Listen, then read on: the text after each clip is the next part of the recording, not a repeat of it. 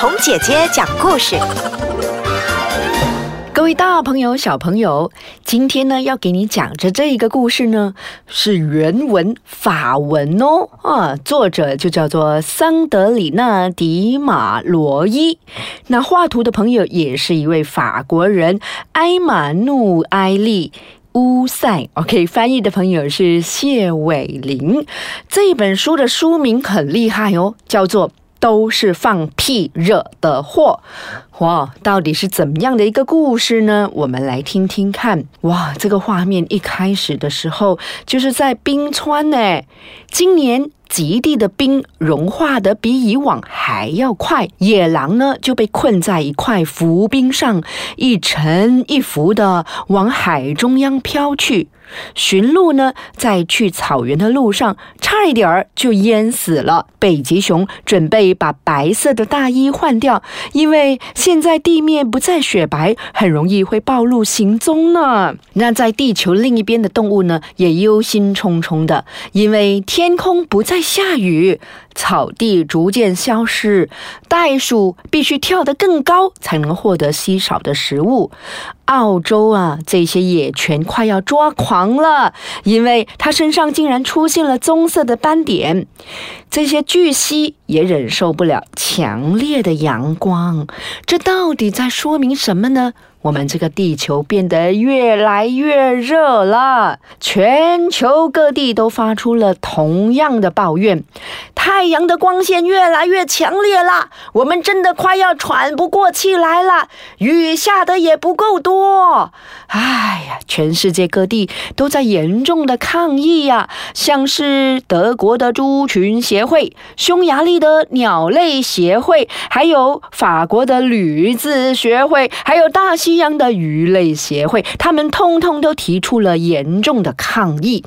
为了要找出大气层异常的原因，动物界召开了一次国际会议。到底他们的会议在说些什么呢？结果，整场会议一片混乱，动物代表们七嘴八舌地发表意见，有的大声叫，有的小声吼，有的呼噜叫，有的哞哞哞哞哞，有的咩咩叫，有的喔喔啼，有的咯咯叫，有的汪汪吠，有的呜呜叫，有的咕咕吵。哎，大家唯一同意的一件事情就是，必须先要找出问题，才能够解决这个问题呀。到底为什么？为什么我们的世界，我们这个地球会变得越来越热呢？于是，海豚就被派到世界各地去打探消息，从黄河到亚马逊河，从北冰洋到太平洋，从旺加谢海峡到直布罗陀海峡，从阿拉斯加湾到阿卡巴湾，从阿拉伯海到塔斯曼海。这个海豚来来回回穿梭的在收集资讯，后来动物们一一的分析，结果发现一个意想不到的事实，那到底是什么呢？地球发烧了，这是真的，而且是放屁惹的祸，不可思议！没有想到牛放的屁。是导致全球变暖的原因之一。从北到南，从东到西，每个地方都有牛在放屁。它们用尽一生的时间来吃草，然后反刍和放屁，然后就造成了地球巨大的改变，扰乱了整个大气层和气候变化。天哪！牛放屁竟然会惹出这么大的祸，事态严重，事态严重！各种动物再度的聚集起来，大家七嘴八舌的在讨论着。有的动物建议把地球上所有的牛都消灭掉。天哪！可是爱吃肉的动物就不赞成了，因为他们最爱吃的就是鲜嫩带汁的牛排呀。吃肉的动物就建议说。啊，不然这样了哈，所有的牛两天吃一次草了哈，减少放屁量了哈。但是这并不能解决根本的问题呢。你看，每个人都有自己的意见哦。刺尾鱼有个点子，他就说：我们要不要切掉牛的一个胃呀？哎呀，这样子反刍的次数就会减少，放屁量就会降低了嘛。天哪，每个人都是要帮这个牛解决问题，可是好像都不是真正的要解决问题啊。如果我们请牛改变它的饮食习惯呢，让它们改吃不会放屁的食物，这样就能够还给我们清新的空气啦。改变它们的遗传基因，把它们变得又矮又小，矮小的牛放的屁一定很少。到底这个牛是不是很无辜呢？大朋友、小朋友，这些想法真的是没有一个可行的。到底这牛会发生什么事情呢？稍后的时间呢，我们再来研究一下我们的地球暖化跟牛到底有什么直接的关系，跟它放屁有什么直接的关系？牛会遭受到怎么样的遭遇呢？稍后回来我们再说说看。各位大朋友、小朋友，刚刚我们有说到了，原来我们的地球发烧了，地球暖化，原来是牛放屁惹的祸。那很多人想要帮牛解决问题，或者是帮地球解决问题，可是真正能够解决吗？好像这些方法都没有一个可行的，因为牛在印度被视为圣兽，备受尊崇的，根本就没有办法动它们一根汗毛。欧洲的那些胖嘟嘟的牛也不可能同意放弃美味的饲料。你去抓一头美国牛看看，它们可都是受过牛仔训练的，嘎嚓，所以是不可能的，对不对？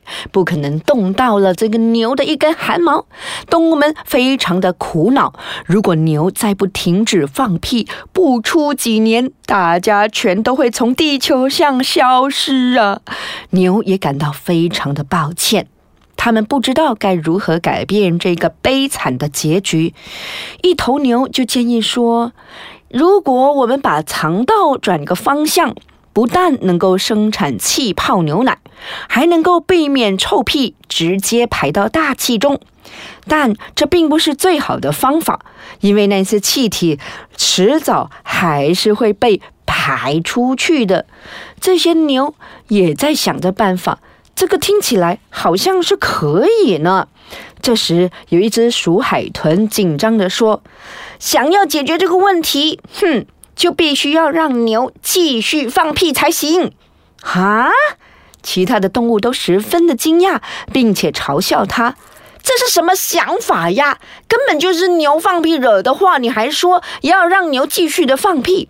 聪明的鼠海豚继续说：“我们把牛的屁收集起来，就可以在冰原上开一家制冰厂，利用牛的屁来生产冰块，就跟冰箱一样。”大家开始交头接耳地说。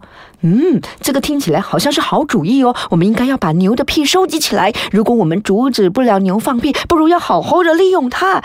接着呢，四周就响起了如雷的掌声。哇，鼠海豚，你是对的，这是唯一的办法。天哪，他们竟然想出了一个这样的办法，就是要让牛的屁哇制成。冰哎，那是不是变成了牛屁冰了呢？散会之后呢，动物代表就满怀希望，试着说服牛来装上这个催化管，好利用牛屁来制冰。经过了多年的努力，牛终于答应了。动物们就开始新建制冰厂。不过，就像所有的发明一样，要花好多年才能够运转的。最后，在启用典礼上，动物们兴奋地互相道贺：“问题终于解决啦！恭喜呀，恭喜呀！解决问题啦，解决问题啦！恭喜呀，恭喜呀！”不过，这实在是太花时间了，冰恐怕已经全部融化了，所以现在该是我们采取补救行动的时候了。我们一定能够阻止地球被洪水淹没。到底要用什么样的方法呢？不知道我们这里的大朋友、小朋友，你们有想到过吗？其实呢，我们这里有很多人会鼓励我们减少使用能源，比如说熄灯一小时，又比如说减少用电，比如说有电梯的时候嗯，我们是不是可以选择走楼梯而不用电梯，减少使用能源呢？如果灯开着，没有用，是不是可以把灯关上呢？因为这些所有家里的能源，我们使用过后都会产生热量，那这个热能就会转化到我们的空气里头，那整个空气里头越来越热，越来越热，那整个地球越来越热，整个地球在发烧，其实就是因为。我们在不停的制造这些热能，真正来说，到底是不是牛放屁惹的祸，还是我们应该要好好的思考一下，是谁造成了这世界发烧，这个地球发烧，这个世界暖化了呢？好，大朋友、小朋友，我们一起来努力，让我们这个世界变得更美丽，好不好？